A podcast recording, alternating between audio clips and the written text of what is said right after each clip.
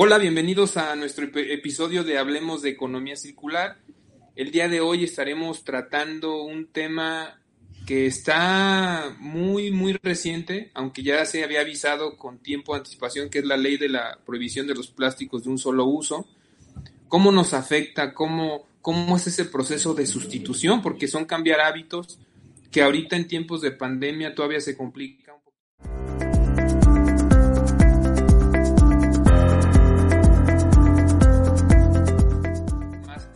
por eso eh, el día de hoy, por ahí, ya tenía tiempo queriendo invitar a una gran amiga, Eli. Eh, ahorita ella se presentará, ella es la directora y fundadora de, de Entelequia, con un grupo de personas increíble también que tengo la fortuna de conocer algunos de ellos. Y pues, eh, bienvenida Eli, muchas gracias por acompañarnos. Hola Álvaro, muchas gracias a ti por el espacio y por el trabajo y la energía que le dedicas a compartir este tipo de temas tan importante para todos. Eli, platícanos de ti, ¿cómo, cómo surge Eli en esa, en esa parte muy fuerte que tienes de emprendimientos sociales? Yo recuerdo a Eli, te conocí la primera vez en Cartagena, en un viaje de, era de temas de... Américas. TIC Américas por parte de los YBT, John American Business Trust. Y pues el primer evento que asistíamos era, nos tocaba poner, participar en una feria de empresas sociales en Cartagena. Y me acuerdo que Eli llevaba un, un material como un tipo de estructura de plástico reciclado. Que pobrecita andaba cargando todo el camino para poder tenerlo en su exhibición. Y, fue así, el primer contacto es, oye, ¿me ayudas a cargar? Y así fue como nos conocimos y nos presentamos para... Y, fue padrísimo, ya de ahí ha sido un, todo un camino de aventuras. Entonces, platícanos de ti, Eli, queremos conocer.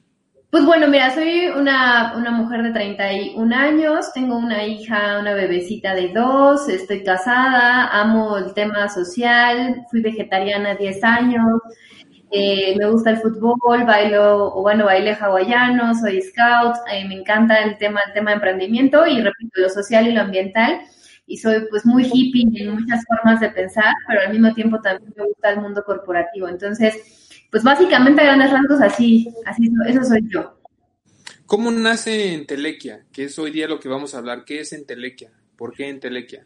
Bueno, la palabra entelequia como tal existe, eh, es una corriente filosófica aristotélica bastante compleja, bastante profunda. De hecho, los filósofos, cuando llego a conocer filósofos o, amigos así que, que, leen mucho, la entelequia es una palabra muy fuerte, porque es la utopía de la perfección, de la felicidad, y cuando yo la leí en un ensayo justo de medio ambiente, me encantó, me hizo mucho clic con, el momento en el que estábamos viviendo, ¿no? Estoy hablando hace 8 o 10 años donde absolutamente nadie le gustaba hablar de, del unicel y del plástico, era algo totalmente normal, pero absolutamente normal, no como hoy, ¿no? Que vemos el video de la tortuga o la prohibición, o sea, era algo súper extraterrestre. Entonces, cuando estaba yo en ese momento, dije, bueno, pues es justo eso, ¿no? Es como la utopía de decir, sí podemos, no solamente en tema de plástico, sino en, empresas en general, es la utopía un poco de demostrar que sí es real poder hacer empresas que hagan dinero, que tengan impacto social y que tengan impacto ambiental, ¿no? Como estos tres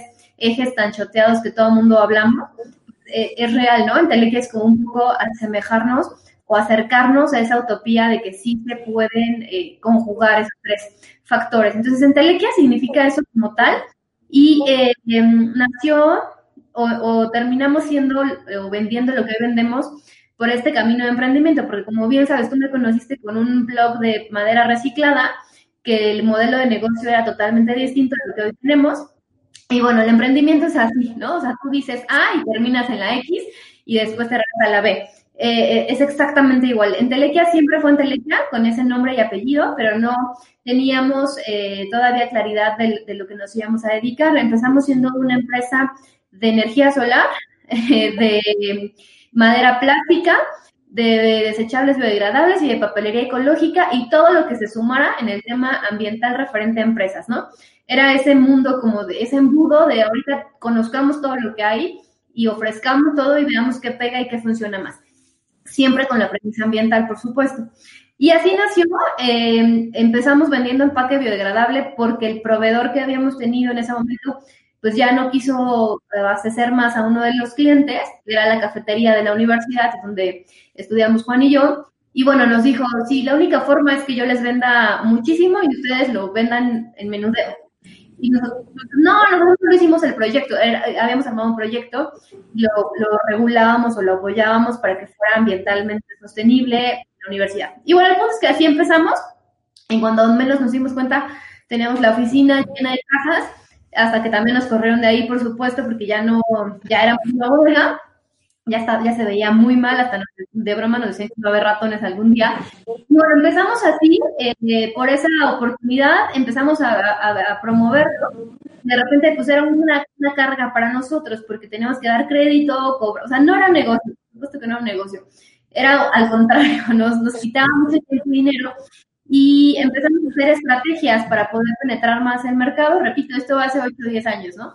Del 2011 más o menos. Entonces, bueno, eh, así empezó. Cuando ya nos dimos cuenta, pues ya vendíamos empaque y dejamos un poco de lado los otros modelos de negocio, los otros artículos que pues no estaban despegando tanto, hasta que nos dimos cuenta que ya estábamos full cada vez más en el tema de los, de los empaques y como eran más caros, como eran más caros, también le, pusimos, eh, empezamos a, a, proponer ponerles la marca de cada cliente. Eso fue también como algo que nos ayudó mucho yo decía, bueno, estudié mercadotecnia, ¿qué estoy, ¿qué estoy aplicando? Entonces dije, ah, pues branding, ¿no? Y ya mi gran aportación de, la carrera, toda la carrera fue para desarrollar marca de las almejitas. Bueno, así empezamos a ponerle la, la marca. Hoy es uno de nuestros grandes, eh, de nuestras grandes fortalezas porque tenemos un área propia de controlamos desde el diseño hasta la, hasta la impresión y nos, nos ayudado bastante en precio, en calidad, en tiempos, etcétera. Y bueno, así empezamos. Básicamente, en Telequia empezó siendo un embudo de varias opciones ambientales para las empresas. Terminamos enfocándonos en los desechables porque también conocimos a nuestro tercer socio, que era nuestro competidor, a Sergio. Y él tiene una línea muy diferenciadora. Nosotros, pues, Juan y yo no nos queremos asociar, ¿no? Estamos muy juntitos, así, los dos nomás ya, ¿no? ¿Qué más? Y Sergio pues era más grande también, ¿no? Muy distinto, el temor de cómo voy a asociar con mi competencia y si me va mal, si me roba. Entonces estuvimos un año trabajando juntos, de, noviando, le, decíamos, estamos noviándonos, y ya el año nos casamos, nos constituimos los tres formalmente en el 2015, y de ahí, bueno, agarramos un vuelo impresionante porque pues traíamos, nosotros, Juan y traíamos la, la impresión, y Sergio traía una línea diferenciadora de paja de trigo. Entonces nos convertimos en el catálogo más grande de México al fusionar estas dos empresas, los únicos que imprimíamos de manera propia y pues, nada, nos faltaba dinero para poder crecer como más. Entonces, pues así empezamos eh, y así fuimos creciendo hasta pues lo que hoy somos, ¿no? La verdad es que ha sido un crecimiento y unos retos muy, muy padres, hemos tenido un crecimiento orgánico 100%, no, no hemos tenido inversión como tal, pero hemos sabido pues mover y guardar ese dinero, creo yo, eh, pues muy bien. La verdad es que no somos muy sanos en esa parte también. Y, básicamente ese es el comienzo. O sea, universidad, este proveedor nos queda mal, ¿qué hacemos? Resolvemos, chin, ahora ya tenemos una empresa, ¿no? Básicamente fue así un poco. A, mí lo que me, me gusta de lo que han hecho es que tuvieron la visión de que esto iba a suceder ¿no? O sea, no necesita ser como gente que adivine el futuro, pero como que sí vislumbraban que venía ese cambio, porque hace muchos años, ¿qué fue cuando iniciaron ustedes, Juan y tú? que 2011 más o menos. Estamos hablando de nueve años. Me acuerdo que cuando platicabas en algunas pláticas que me tocó escucharte, la gente como que se extrañaba de o sea, ¿por qué? O sea, ¿por qué voy a usar ese plato que es más caro cuando pues no, no me garantiza nada y no está demostrado este tema que ayude al medio ambiente o que si realmente sí estamos afectando? O sea, había menos conciencia, a mi parecer. Sí, claro. Creo que, que ahorita ha habido dos detonadores muy importantes en el uso de, de desechables que una, obviamente el tema de la practicidad siempre nos ha acompañado, pero ahorita el tema de COVID, donde todo se ha convertido en muchas cosas para llevar por el cierre de los restaurantes o cierre de establecimientos, pues a veces es un insulto, ¿no? La cantidad de cosas que te mandan cada vez que la gente pide, hay gente que pide de desayunar, pide de comer y pide de cenar, todos los días.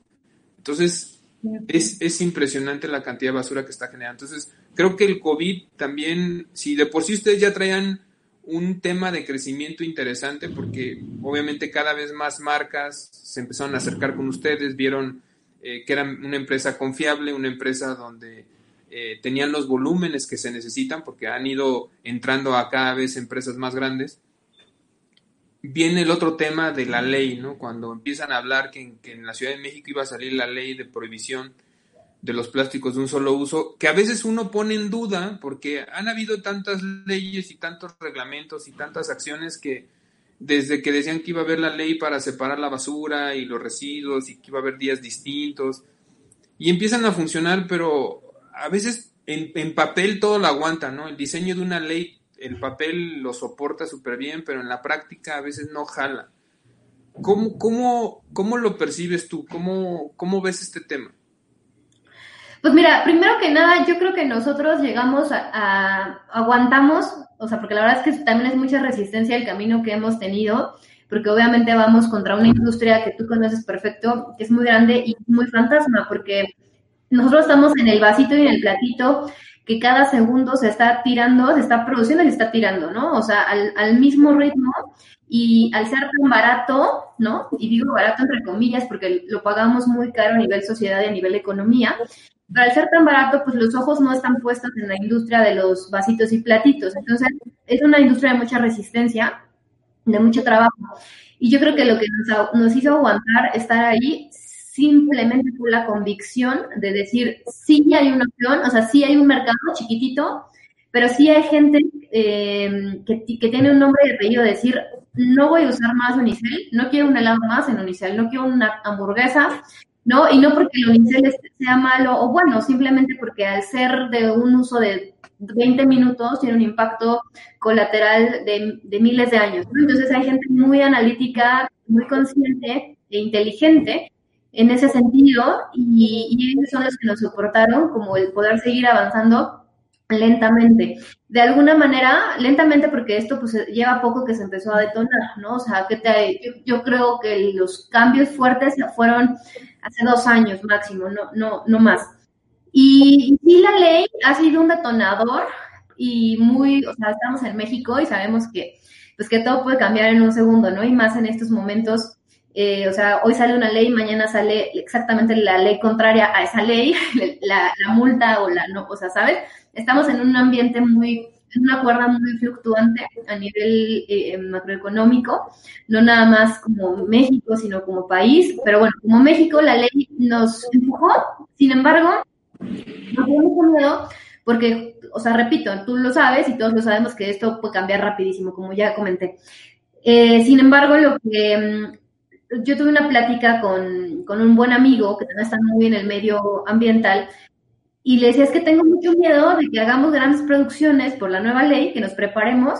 ¿Y qué tal, que, por ejemplo, con todo esto de los oxodegradables, ¿no? Fue cuando la bolsa, decíamos, es que la bolsa está, o sea, ah, se prohibió la bolsa, pero pues ahora hay bolsas con 80 aditivos, con muchas cosas que se las están sacando por ahí y pues que no son realmente al contrario, ¿no? Perjudican pues más porque son microplásticos, porque no tienen justo más uso, ¿no? Más utilización, etcétera. Entonces, bueno, me decía, sí, el, el, o sea, a nivel gobierno como que pueden pasar muchas cosas, a nivel ley, pero hay algo que ya no se puede cambiar. Y yo me lo quedé muy grabado y, y, me sirvió mucho. Que el consumidor ya está educado cada vez más. O sea, si hay un consumidor, por supuesto siempre va a haber, habemos de todo, ¿no?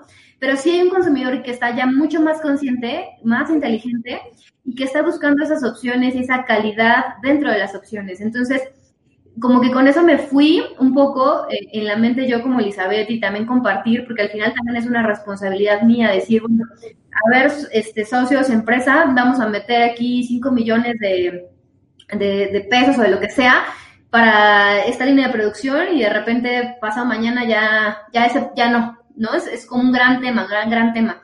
Y, y fue así, yo creo que la ley eh, empuja, pero también a veces enoja, ¿no? Yo, yo lo veo con, con, con, nuestros restauranteros, pues se enojan y, se, y, y, al contrario, lo toman como si fuéramos parte del bloque enemigo, ¿no? De ah, ahora tengo que además gastar más porque el empaque es más caro.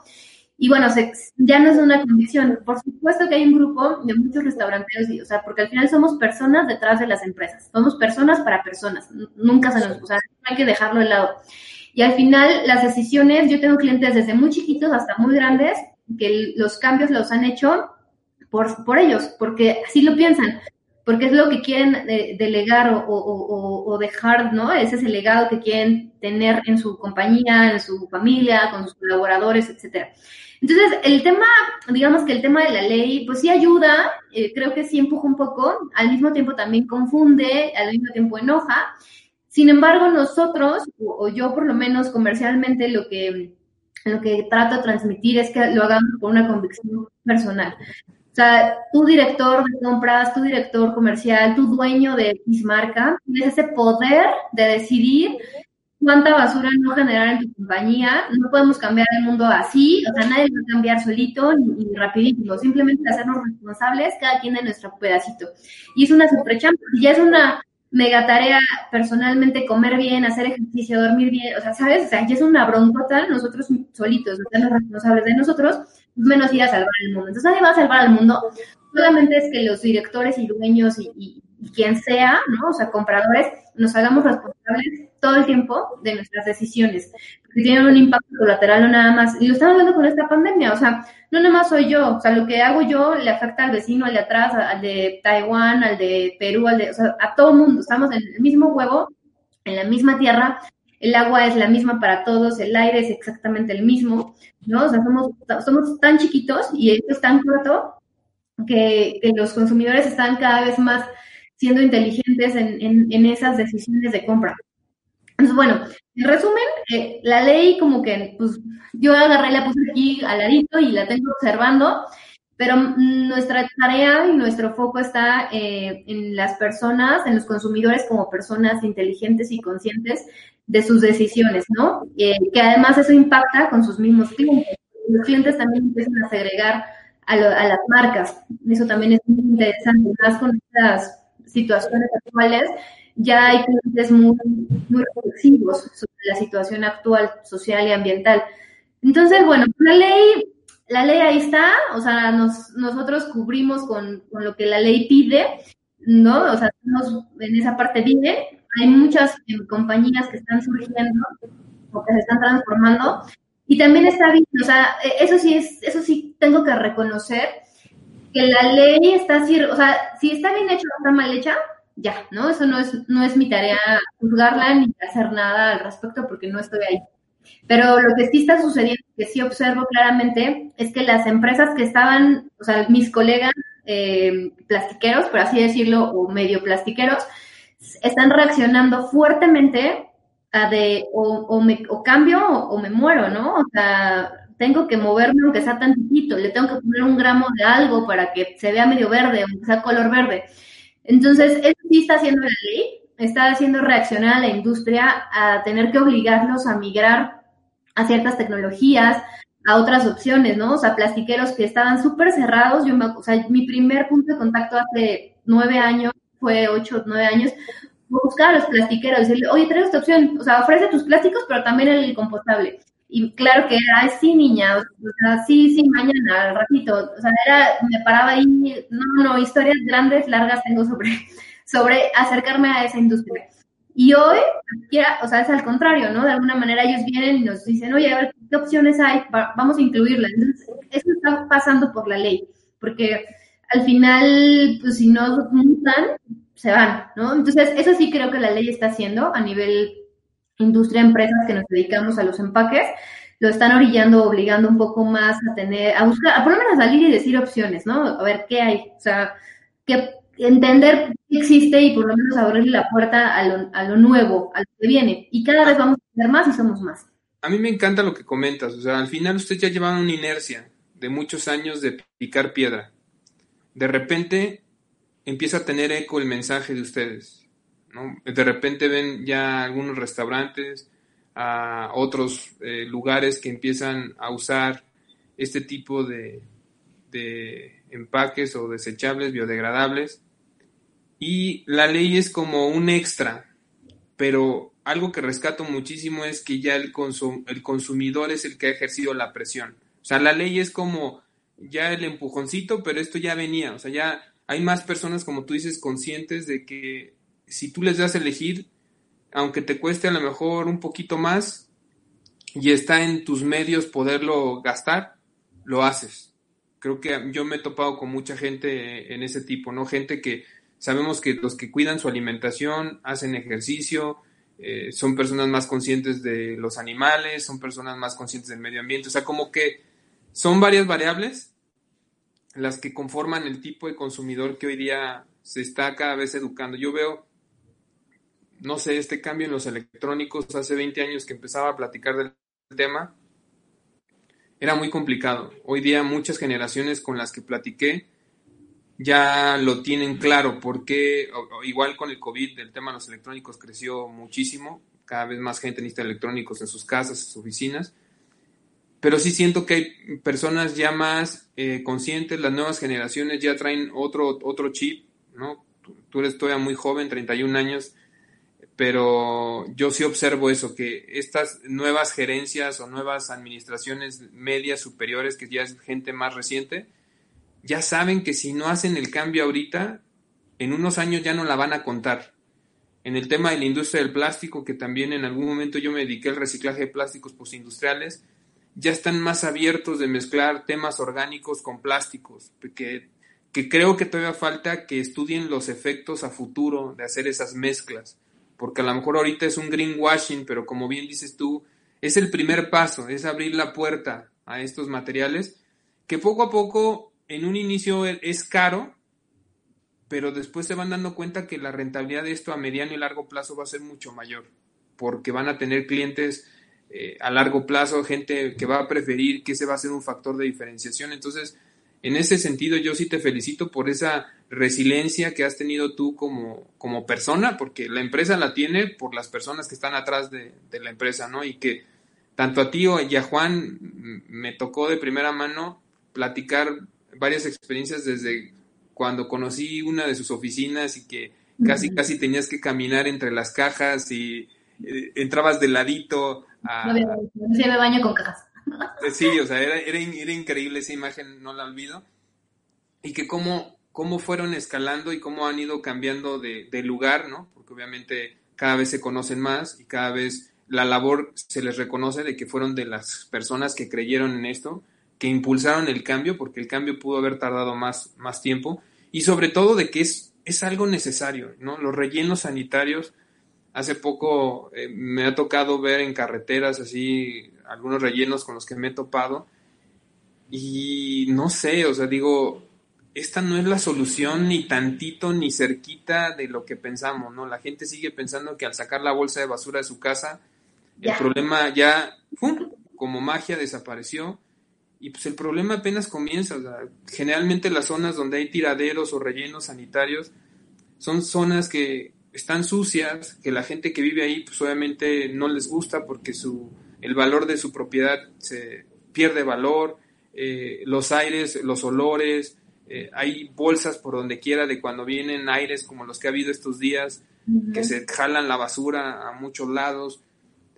Y, y pues hago esa toma de conciencia. ¿Quién quiere que le pongan un relleno? Porque cada vez los rellenos empiezan a, a, cumplir su vida útil y pues hay que formar más rellenos creo que la solución de seguir enterrando recursos no va de la mano, ¿no? Entonces, en el tema del uso del petróleo y migrar a uso de fibras naturales, me gustaría que ahondáramos ahí. ¿Qué, ¿Qué, tipo de biodegradables, qué tipo de materiales son los que usan? Y las diferencias, porque yo sí observo cuando platico con la gente, hay mucha confusión entre que si es reciclado o si es de materiales reciclables, o que si puede ser reciclable, o los oxoplásticos que que platicábamos, que pues realmente se desintegran, pero no se reincorporan, o sea, siguen quedando las partículas. Y pues mucha gente cayó durante varios años en ese esquema, ¿no? De, ese tipo de plástico. ¿Nos puedes platicar de, ese tema? Sí, pues mira, primero que nada, eh, como dejar muy claro que en mi opinión, los, o sea, yo no estoy en contra del plástico, yo no odio el plástico, eh, el plástico es un excelente material que tiene propiedades increíbles, eh, que todo, o sea, que es buenísimo para muchas cosas, muchos sectores, desde la farmacéutica, alimentos, automóviles, o sea, todo, en todos lados está, el plástico es maravilloso. Sin embargo, el tema y el análisis que tenemos que hacer más profundo es eh, el tiempo de vida, ¿no? o sea, analizar su ciclo de vida completito, ¿no? Desde dónde viene, cuánto tiempo, o sea, tres, tres grandes que es como lo básico, de dónde viene, durante y después. Nosotros estamos parados en una industria de eh, delivery, básicamente, de em, alimentos y bebidas para llevar, donde cada vez más, de hecho, México, bueno, Uber Eats a mundial, México es el número uno. Para que tengamos ese dato, eh, impresionantemente, México es uno de los perdón, es el país que más, eh, más movimiento tiene en delivery, por lo menos en esta marca que es Uber Eats, ¿no? Que ya es pues muy fuerte, o sea, con este dato, cuando a mí me lo dijeron de, los mismos de Uber Eats, fue así como, wow, o sea, me muero de, pues sí, porque pides un pozole con cinco suflecitos, este, o, sea, es una cantidad de empaque tremendo para una persona, para una comida, y cada segundo es basura, basura, basura, ¿no? Entonces, bueno, eh, nosotros estamos parados, hay que dejarlo muy claro, en una industria de, de servicio para llevar, que la comodidad es muy importante para el cliente, porque lo idóneo sería que cada quien tuviéramos nuestro topper eh, de plástico reutilizable que pueda durarnos cinco años y sin ningún problema va a estar ahí y que después ese plástico se pueda reutilizar para otra cosa o y después reciclar, ¿no? O sea, que alarguemos la mayor, el mayor tiempo posible la vida de ese producto. Nosotros justo estamos del otro lado, estamos en lo contrario, estamos en un desechable donde es un, un solo uso y por lo que nos, nos tenemos que basar en materiales que garanticen la rápida de reintegración y reincorporación al, al medio, ya sea marino, bueno, acuático o terrestre. Las fibras naturales son los materiales más amigables en este sentido, más sanos para la reintegración y más rápidos. Cuando hablo de fibras, básicamente es caña de azúcar o, o paja de trigo. Nosotros hoy nos enfocamos ya solamente a paja de trigo porque la paja de trigo, a diferencia de la caña, no está blanqueada y ocupa menos agua en el proceso. Por supuesto que empezamos vendiendo caña y hoy casi todos los nuevos están vendiendo caña. Nosotros ya no vendemos caña y esa es la razón. Que analizamos y ah, evolucionamos en ese proceso donde ya ocupamos menos agua y eh, menos blanqueadores en, durante el proceso, ¿no? Es un color natural, el nuestro es color paja, color cafecito, craft y la otra es blanca. Entonces, esos son los materiales mm, los mejores, las, las fibras. Ahora, las fibras de nosotros vienen de unas mermas, no viene de voy a cosechar trigo y en lugar de dárselo de comer, porque también es una de las preguntas. ¿quitas alimento a, la persona? No, a las personas no. Nosotros trabajamos con las mermas de muchas fibras, es una mezcla de muchas fibras, no es nada más un material, son muchas fibras donde en este caso no son recicladas, o sea, no son, no, no es la caja de cartón reciclada, también puede, a veces hay, preguntas, eso no, no en nuestro caso es grado alimenticio. Es muy bueno para otras industrias, en nuestro caso no sucede, tiene fibras recicladas, son fibras eh, eh, de mermas de postconsumos industriales, pero nunca salen a la calle, eh, repito, o sea, no es la caja de cartón del, del, huevo, por ejemplo, que sí viene de un consumo. Entonces, bueno, estas fibras es, el mejor material y es uno, es uno de los que trabajamos y de los que más impulsamos por esa razón. Porque viene de una merma, porque durante su uso no es tóxico, no tiene, o sea, está incluso certificado para gente alérgica al gluten, grado alimenticio y demás, durante su uso cumple con las, propiedades. Y por último, eh, se reintegra fácilmente y más rápido que cualquier otro material, en, tanto en la tierra como en el agua. Después viene el, PLA, que es un material transparente que nada más se puede compostar en una composta industrial que en México no tenemos todavía. Aquí es un poco como el huevo y la gallina, ¿no? Porque es como los coches eléctricos. Oye, ¿para qué traes coches eléctricos si no hay infraestructura para coches eléctricos? Eh, entonces, primero que haya infraestructura y luego que haya coches, o primero que haya coches y luego que haya infraestructura. Es exactamente, nosotros estamos en la misma, en el mismo lugar, pero del tema de compostabilidad porque justo nosotros como México no hemos evolucionado nada en el manejo de residuos. Entonces, pues seguimos con los baños sanitarios, eh, que es lo más sofisticado, y los tiraderos a cielo abierto, que los tiraderos incluso son, no, son legales, pero es lo que más tenemos. Entonces ahí es un gran tema. Nosotros en el, el, PLA lo manejamos como la opción transparente, porque también es el usuario dice, yo ocupo algo transparente para la cerveza, para el frappé, para el helado, para, para muchas cosas, ¿no? Eh, y el único que es transparente y que es lo más apegado al tema ambiental es el PLA. Entonces, ese es uno de los materiales que también manejamos. Eh, seguimos trabajando e insistiendo a nivel gobierno de que pues, existan compostos industriales, que por, no nada más por el PLA, porque hay muchísimas opciones para poder compostar de una manera más eficiente y de ahí incluso producir eh, otro, otro tipo de energías o abono. Hay muchas opciones con la, con la materia orgánica que se puede trabajar y que se puede recuperar. Bueno, ¿El, PLA, ¿El PLA qué es? O sea, para que nuestro auditorio... El PLA es, bueno, sí, o sea, se dice PLA por las siglas en inglés, es un ácido poliláctico, es un material que está hecho a base de plantas, de plantas es como lo convencional, pero está hecho a base de almidones. Es un proceso eh, químico que lleva, que, que se hacen esos que, que llevan esos almidones para poder hacer un tipo bioplástico transparente. Eh, este material normalmente no puede estar en contacto con temperaturas muy altas porque se derrite, porque justamente no es un plástico. Hay otro material que tiene otro tratamiento, que, también está hecho a base de almidones, que sí lo resiste, pero es distinto.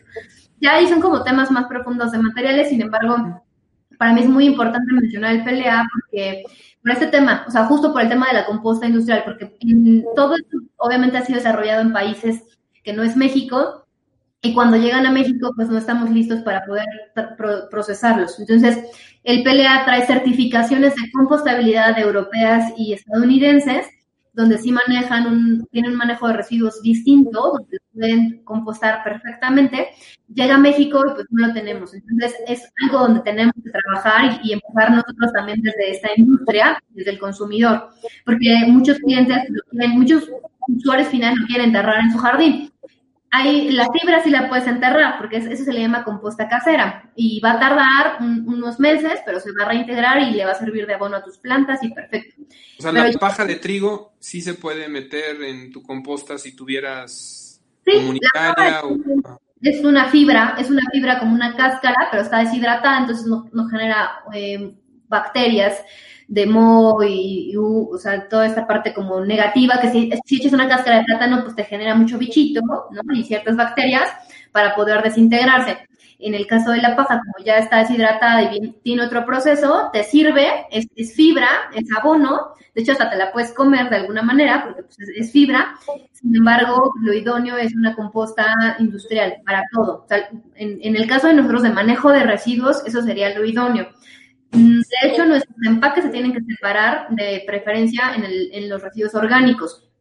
Pero volvemos a lo mismo, ¿no? Es como, y luego los juntan o no los juntan, dependiendo dónde vivas y depende cómo los separen. Pero bueno, entonces, regresando al tema de materiales, el PLA eh, es compostable en la composta industrial. Es el, estamos como el huevo y la gallina de, para, de qué, va, qué va a ser primero. Nosotros insistimos que tenemos que seguir manejando materiales compostables para que el gobierno también reaccione desde esa perspectiva y diga, ah, tengo muchos compostables, ahora qué hago con ellos. Y entonces empezar a trabajar en esa, en esa línea, en esa parte de esa economía justamente completa, porque no nada más es nosotros, somos, estamos conectados con todo. Y el otro material que también se maneja actualmente es la fécula de maíz. Bueno, fécula de maíz, perdón el ruido, la fécula de maíz, el aguacate, la papa, la tapioca, eh, esos son materiales que son plástico con un, o sea, es plástico literal, que le agregas un poquito de papa, de aguacate, de, de, fécula de maíz, algo. Entonces, esos realmente no son lo, no son compostables. O sea, es un estireno o un polipro, pero le agregan material orgánico, o sea, se le pone algo de material orgánico, pero la diferencia es en qué proporciones, porque tú vas a ver popotes de agave o cubiertos de agave que hasta se ven cafecitos y se le ven las fibras, pero el material lo mueves y se siente plasticoso. Es porque es plástico con un porcentaje. Normalmente el, porcentaje de plástico es 70%, 60-70, es muy alto. Entonces ahí nosotros, eh, yo tengo esa responsabilidad y por eso lo digo abiertamente, eso es plástico, ¿no? Incluso cuando lo vendemos y lo etiquetamos, es plástico con 20% de, este, es como el jugo, ¿no? O sea, bebida sabor naranja con 2% de naranja, así, ¿no? Ese es un poco, es, es la analogía. Pero tú ves un empaque todo, pues, todo de naranja y las naranjitas y así exprimiendo el juguito. E, eso realmente pues, es lo, mismo que la fécula. Es plástico con 2% de agave, con 2% de fécula de maíz, lo que sea, aguacate, lo que sea. Ese, esos materiales tienen que salir. O sea, si la ley trabaja bien, no, nos los tienen que prohibir a nosotros venderlos y obviamente a los usuarios usarlos, ¿no? Porque realmente no es eh, compostable. Sí se puede hacer compostable, pero ahí el precio ya es brutal. O sea, ya, bueno, pues tendremos que trabajar en eso, ¿no? Sí, sí, se puede, pero es, es difícil. Ahorita yo considero que las fibras son el material más poderoso para, para esto, si considerando que el usuario tiene que ser muy consciente porque nos pasa, es que mis chilaquiles están sudados en el empaque. Pues sí, porque no es plástico, o sea, pero es un cambio de chip de percepción, de, o sea, no se te va a romper porque no se rompe, pero sí suda, pues sí suda, porque es una fibra, o sea, no, no es plástico. No, pero yo quiero que sea plástico, bueno, como el plástico, pero compostable, pero igual de barato. Entonces, todo bueno, bonito y barato no existe, ¿no? Yo lo he aprendido en este tiempo, eso no existe. O sea, si quiero algo bien, pues cuesta y vale lo que, ¿no? Eh, en el caso de muchas cosas. Y, en los empaques, pues es lo mismo. También es cambiar ese chip de percepción de que la fibra, pues no va a ser del mismo color, ¿no? Oye, es que la quiero negra. Pues es que pues hay que meterle tinta, pero, pues, ¿sabes? Eh, es integrar muchos factores donde tenemos que poner en la balanza. No es que todos tengan la razón o que sea lo que uno dice, pero sí buscar ese equilibrio entre la operación, la imagen, el medio ambiente, la economía y, el material, ¿no? Entonces, bueno, eh, básicamente te hablo de esos tres materiales que son, son como grandes rasgos.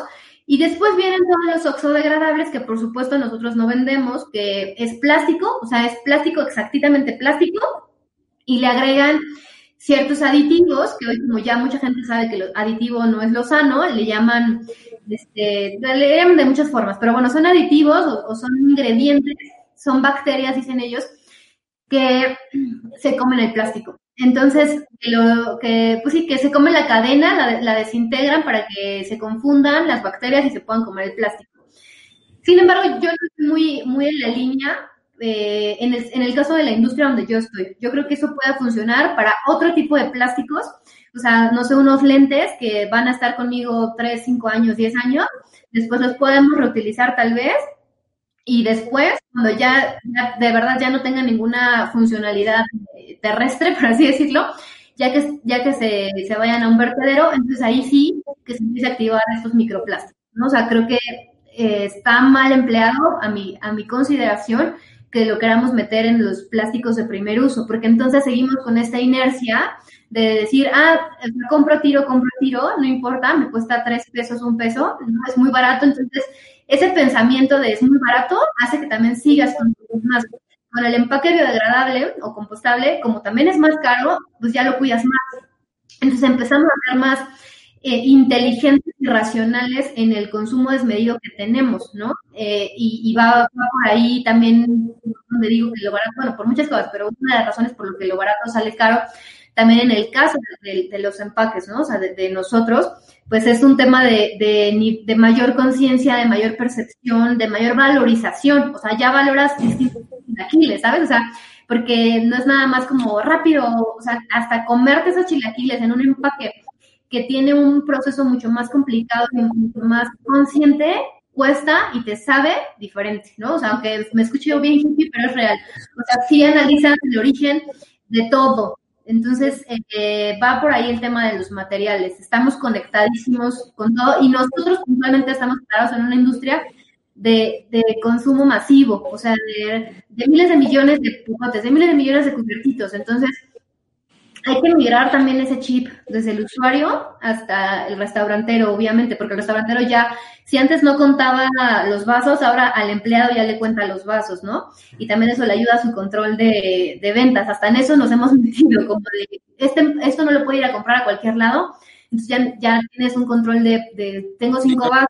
No es tan fácil de reponer, ¿no? Aparte, si van personalizados también Exacto. Justo estamos como entrando, o sea, ha sido uno de los valores que pues inconscientemente hemos lanzado, ¿no? Como de control de materiales en, en las cadenas de suministro. Eli, está muy interesante cómo nos lo platicas y nos compartes esto para ser ciudadanos más informados. Yo creo que eh, me ha tocado en, donde usamos algún tipo de desechable, como tú dices, ser más conscientes. O sea, si comí algo que realmente no le hizo nada al plato y ahí mismo después me pueden servir el pastel, pues reuso ese mismo plato. Entonces ya, ya lo usé dos veces para algo que en teoría nada más era una sola vez. Por eso mismo, porque uno dice, oye, estos no están baratos, no es de agárralos y agárralos y agárralos y agarra otro vaso y agarra otro vaso. Claro.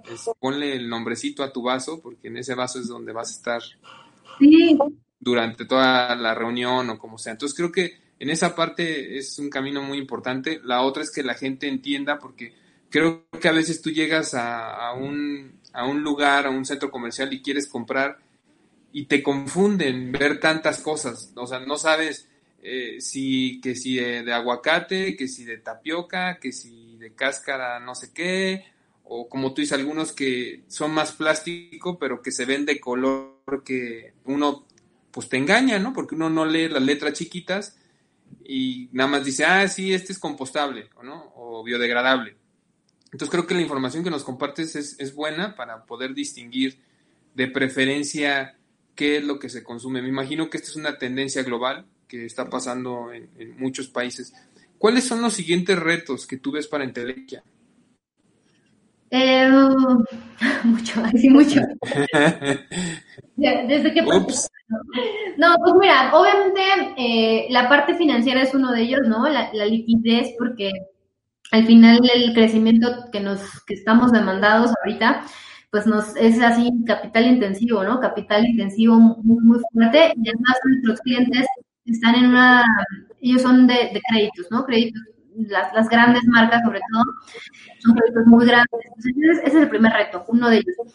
El segundo, justamente esa parte de la, no sé si llamarlo legalidad o, pues no, no es legalidad, sino más bien este conocimiento, esta información real de los materiales y del manejo de los mismos, donde estamos entrando a, una sopa muy grande, ¿no? O sea, donde hay de todos los colores y sabores y tenemos que ponernos de acuerdo en por el por el bien de todos, o sea, aunque suene, repito, hippie por el bien de la humanidad, tiene que tenemos que tener claridad de qué es cada material y qué impacto tiene y ser honestos, o sea, yo repito, siempre va a haber compradores para todo, para todo, o sea, el unicel no se va a desaparecer, el unicel es un excelente material térmico y acústico que, que nació para el tema de construcción, que es buenísimo, por, o sea, en tema de construcción, es ahí su lugar, ¿no? Donde va a estar 20 años, 200 años y va a, a ser muy bueno para esas propiedades que tiene.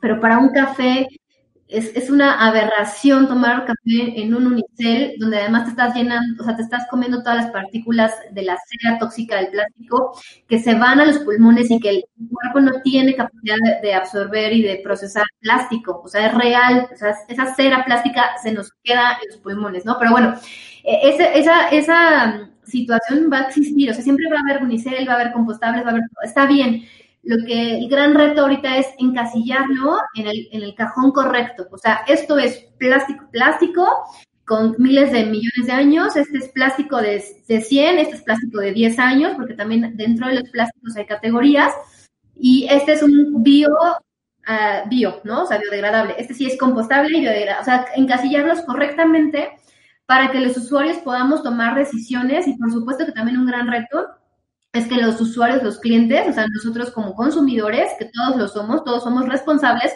de informarnos sobre estos temas. O sea, tenemos esa responsabilidad de, leer y de educarnos de qué estamos comprando, no nada más en este tema de los plásticos en general, de los electrónicos, de la ropa, de lo que nos comemos, de lo que nos untamos, absolutamente de todo tenemos que ser responsables e inteligentes, porque es una responsabilidad propia compartida. Al final es lo que yo hago, te impacta a ti, sí o sí.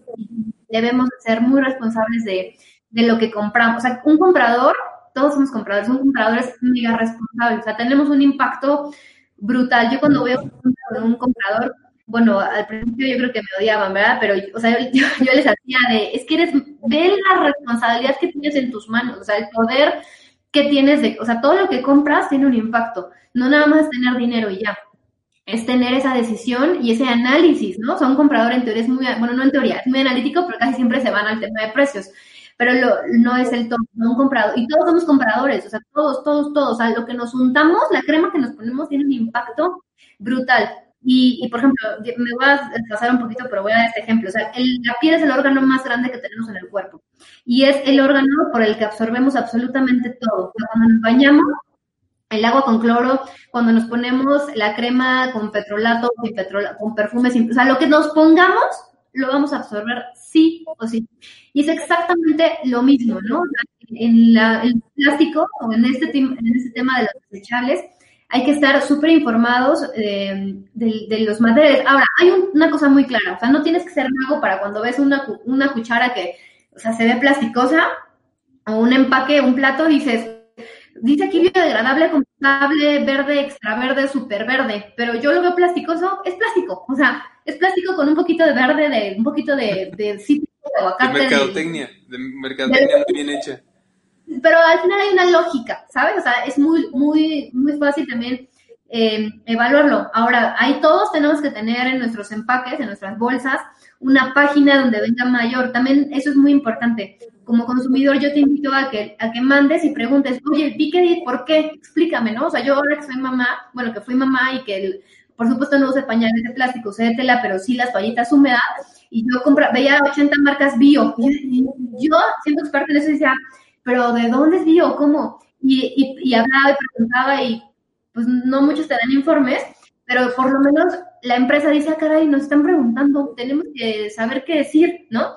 Y si somos muchos usuarios, muchos clientes buscando esa respuesta, los que estamos del otro lado como empresas tenemos que saber qué responder y nos, nos enfrentamos a consumidores pues, más retadores, ¿no? Es como el alumno y el maestro que, que obliga a que se prepare mejor es exactamente lo mismo. Nosotros como consumidores tenemos que obligar a nuestras marcas a que se preparen y sean más capaces de responder esta demanda ambiental en la que hoy estamos parados, ¿no? Yo sí creo, y como tú bien comentas, viene una tendencia global desde las grandes marcas que al inicio lo decías. O sea, esas grandes marcas ya se dieron cuenta, ya cambiaron hasta administraciones o CEOs, ya empezaron a cotizar en un índice de sostenibilidad que empiezan a estar en las bolsas de valores en los diferentes países, empiezan a invertir una cantidad estratosférica de dinero en centros de investigación. Ellos mismos están colocando sus centros de investigación para desarrollar sus propios empaques, porque obviamente dicen, estoy perdiendo mercado. Están surgiendo otras marcas que son marcas más pequeñas, pero marcas más ágiles que están revolucionando y entonces el consumidor está volteando a ver esas marcas. Entonces, estas grandes marcas o adquieren estas empresas pequeñas o ambos escenarios, las adquieren, pero también ellos empiezan a desarrollar. Yo no, no estoy ni a favor ni en contra, pero esa es la situación que está pasando hoy día. ¿Estamos?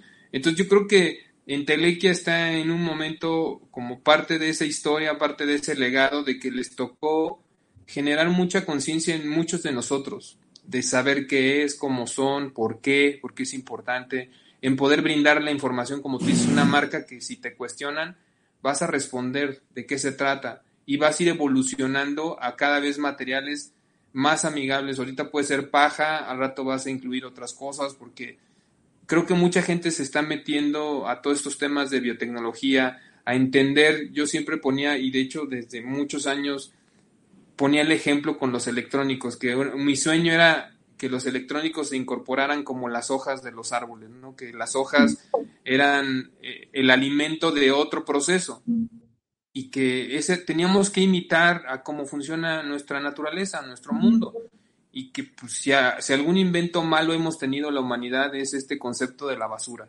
Eso me queda muy claro. Entonces, no sé, Eli, yo sé que eres una, persona bien, bien ocupada por todo lo que están viviendo ahorita. Te veo así tus fotos de, pues de mamá, de jugadora, eres portera de, fútbol ahí en, tu equipo, pero eres súper emprendedora. Sé que aparte de Telequia tienes otros emprendimientos paralelos, algo de alimentos, por ahí veía, ¿no? De, temas de... De superfood. Ajá, de, porque también te encanta ese tema. Me platicabas fuera del aire el tema del vivero que tenías con, bueno, que tienes. Eh, y muchas cosas. ¿Cómo le haces? ¿Cómo, cómo te estás organizando? Porque obviamente nuestro cuerpo eh, pues va mermando, o sea, nuestra cabeza puede estar en muchas cosas, pero hay muchos emprendedores que nos escuchan y que están como tú y yo hace muchos años con la idea y que están temerosos de si es factible, no es factible. Yo creo que ustedes son Juan y tú y ahora Sergio que también está ahí, pero en, lo específico tú con otros emprendimientos que tienes con otras personas, pues es un claro ejemplo de que se puede. O sea, yo te veo claramente cada vez que me dices, si le hablo a alguna marca para cuestionar, yo siempre vi a una Eli siempre preguntando así de, ¿y por qué? ¿Y cómo? Y no, o sea, eso es parte. Entonces, ¿qué, ¿qué consejos les darías a las personas que nos escuchan?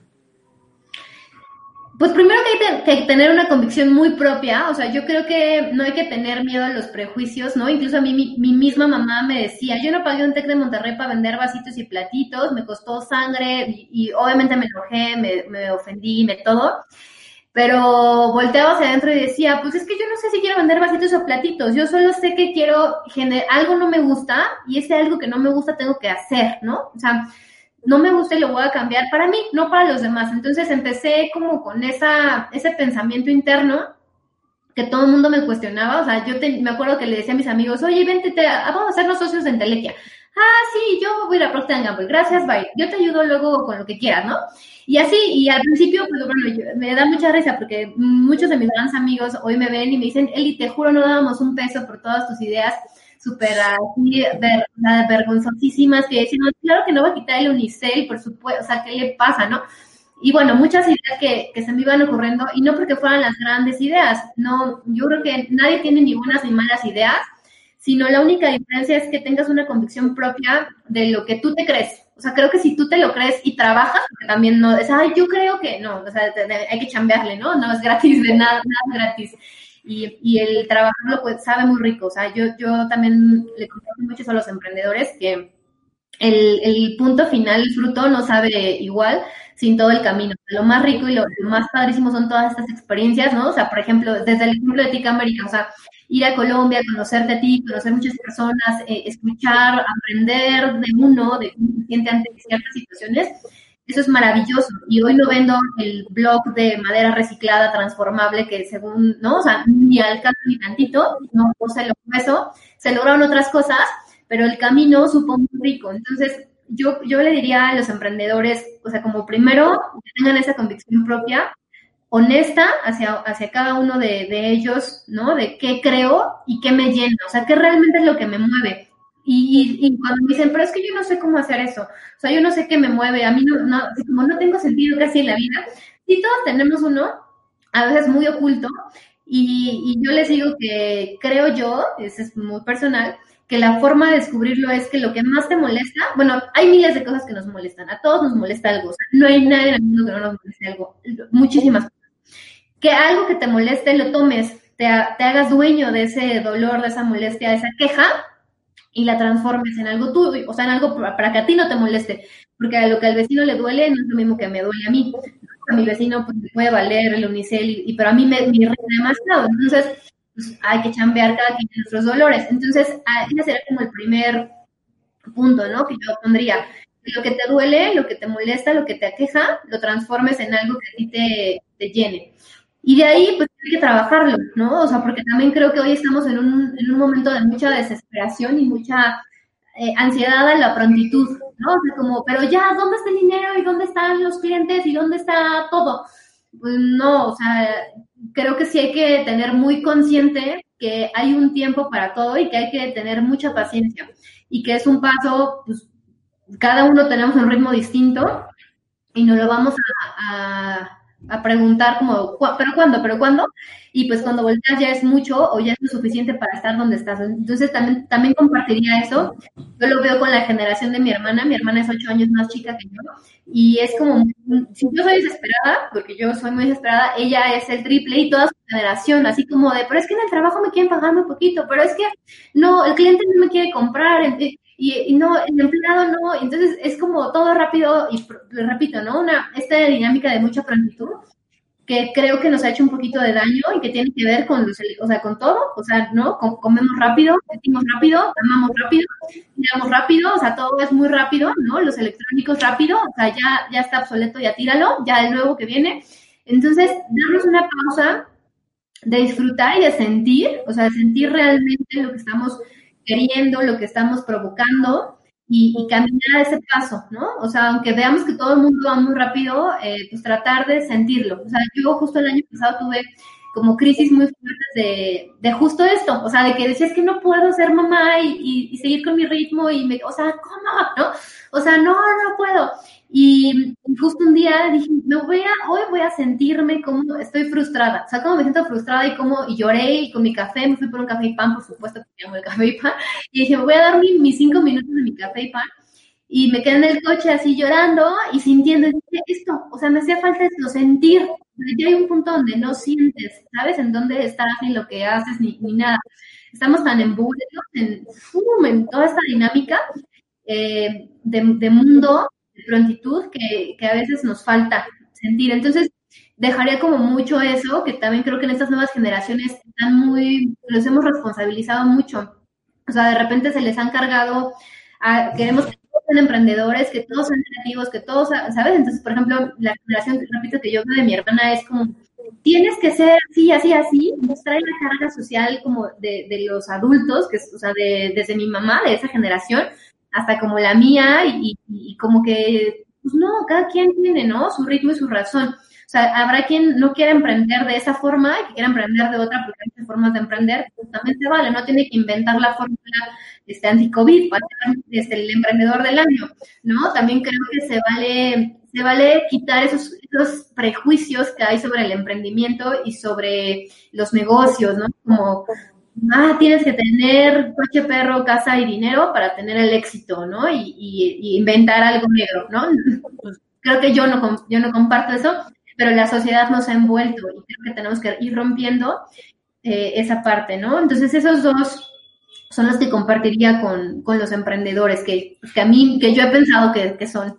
Me gusta mucho lo que dices y yo creo que los años te van dando ese tema de saberte distanciar y ver desde afuera lo que estás haciendo, porque a lo mejor los primeros años de todo emprendedor que vivimos, pierdes razón de tu vida, de tus horarios, de tus necesidades, o sea, todo es, tenemos que salir adelante, tenemos que superarlo. Cuando tienes hijos, te cambia el panorama, bueno, te casas, ya desde ahí ya cambia el panorama, porque ya no nada más eres tú, ya son dos, y empiezas a tener hijos y el panorama es otro, ¿no? Sientes ahora no nada más la responsabilidad de tus hijos, de la empresa, porque a veces la gente que trabaja en la empresa sientes que es tu responsabilidad, ¿no? Que es lo que ganan cada semana o cada 15 días, es depende de ti, de la labor que haces. Entonces, me encantó esa recomendación que haces, es somos personas, somos vulnerables a sentir y es bueno sacar eso, porque cuando se nos queda dentro, nos puede ocasionar más daños y si nosotros nos enfermamos, que somos los líderes de, cada emprendimiento, ¿no? Los que tenemos esa convicción de por qué, o sea, mi ilusión es crear esta cultura, por ejemplo, de, del reuso primeramente y del reciclaje de los electrónicos y cambiar esa actitud con las marcas.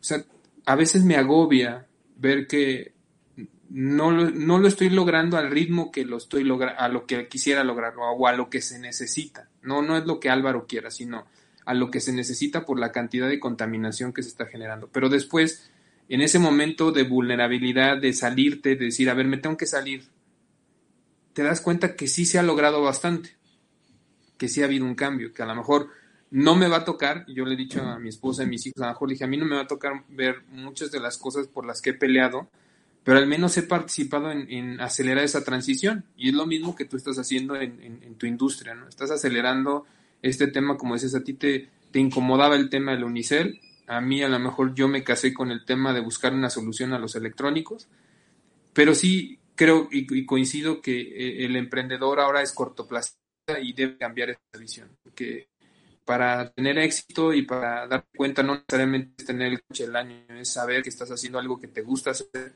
que tú lo estás haciendo a la medida de tus posibilidades, ¿no? Pero si nos seguimos comparando, creo que todos vivimos ese comparativo, ¿no? De que nuestros compañeros de generación encuentran trabajo, empiezan a ganar dinero, les empieza, te enamoras, eres millonario, nunca trabajas, pero pues eso no es cierto, la, realidad no es así. Entonces, te agradezco muchísimo, Eli, que nos compartas tus experiencias. La verdad, eres una mujer que yo respeto mucho y admiro mucho por todo lo que has logrado y, y creo que somos amigos, aunque no nos vemos todos los días, pero muy adentro siento un gran cariño de como si nos conociéramos toda la vida, ¿no? Porque somos como... Nos conocimos, ¿cómo no? Ay, ya no bien. No, o sea, porque somos, somos luchadores y compartimos valores. Entonces eso creo que a veces te identifica, aunque no, no seamos tan, tan, tan frecuentes. Y me da mucho gusto ver el éxito que están teniendo, no nada más en este emprendimiento, sino en otros emprendimientos como lo que he platicado con Juan. Porque es bueno que a la gente buena le vaya bien.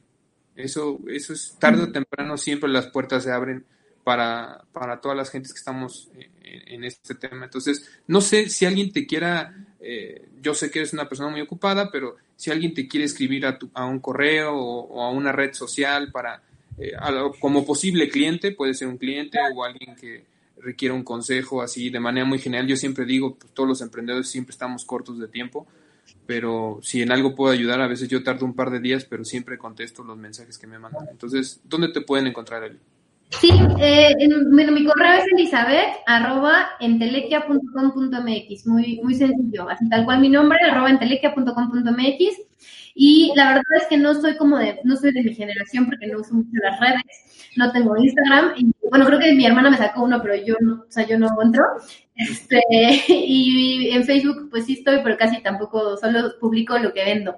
Pero no, no, no ando por ahí, pero sí siempre estoy en el, en el correo o, en mi WhatsApp también, no, sin, sin tema. O sea, con mucho gusto, siempre tengo tiempo para compartir y para escuchar. Pues muchísimas gracias por tu tiempo. Sé que ya te tienes que ir y pues te mando un fuerte abrazo. Gracias Álvaro, igualmente me dio gusto verte con gorra, te ves más joven ahora. ah, ya, ya no me la voy a quitar. No, no, no, sí, no, de verdad te ves, te ves chavo, así como la onda. Ah, no es cierto, no,